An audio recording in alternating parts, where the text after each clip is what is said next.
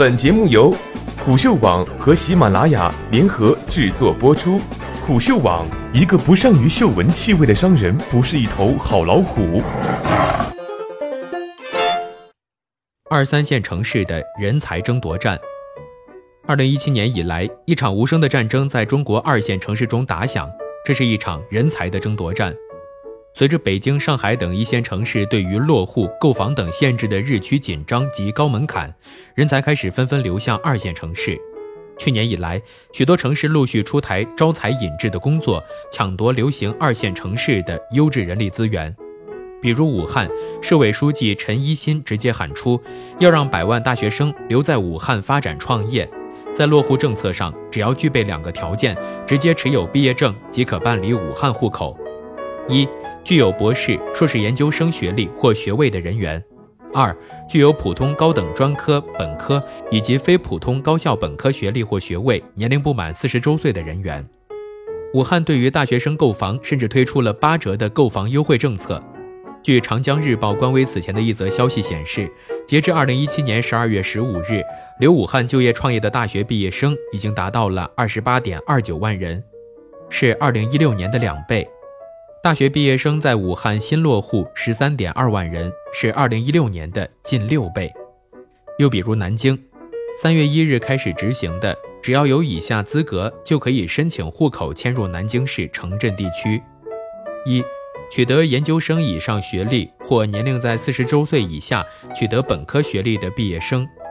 二、取得中级以上专业技术资格人员；三、取得三级以上国家职业资格人员的。还比如成都，去年已经开始执行的政策，普通全日制大学本科及以上学历毕业生，且年龄在四十五周岁以下的市外人员，可以持毕业证直接申请落户。自人才新政实施以来，成都已经累计吸引外省市十三万人才落户，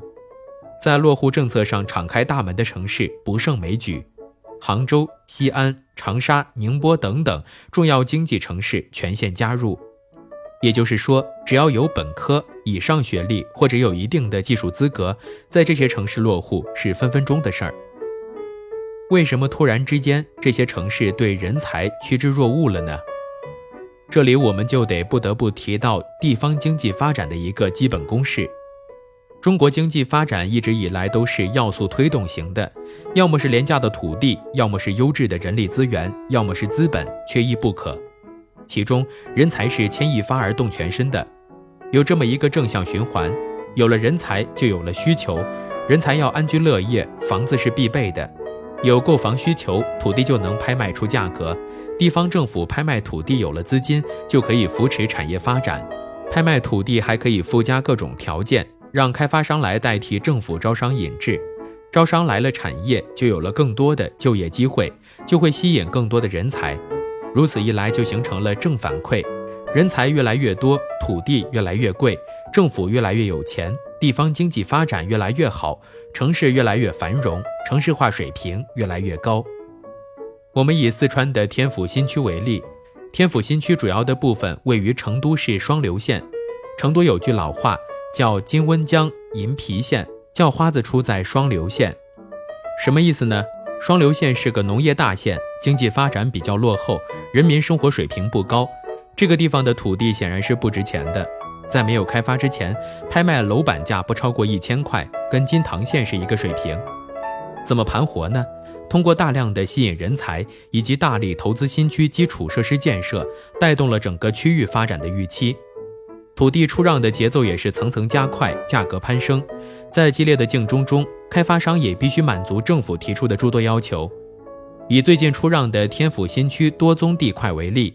有的要求敬德人建设物联网领域系列产品研发中心，有的要求建立创业园，并且引入生命科学、医疗健康等相关企业和机构入驻，有的要求引入国家部委认定的博士后工作站、新材料研究院等等。这些新的业态企业引入之后，在一无所有的原农地基础上，就形成了新的产业和经济增长点，简直是多赢。如果什么都不做，完全凭借地方自己去发展，什么时候能够产业升级呢？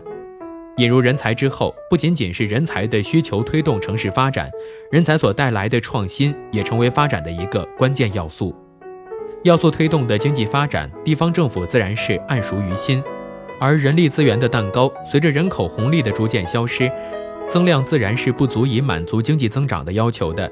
城市之间的人才大战，归根到底是经济发展要素资源的争夺。没有人，无论是土地、资本，都会没有基本面的支撑。这一点，作为一线城市的广州也已经感受到了。不像京沪谨慎控制人口规模，广州最近出台的《广州市城市总体规划》中，把未来广州的人口规模控制目标从此前一版的控制在一千八百万内，改成了控制在两千万左右，一下多出了很多的弹性空间。也就是说，从现在广州常住一千四百万人口来算，到二零三五年，广州要吸引六百万增量人口。广州都意识到了，其他城市肯定也有切肤之痛，刻不容缓。一场抢人大战正在开始。在这些城市中，你看好哪些城市的人才引流政策呢？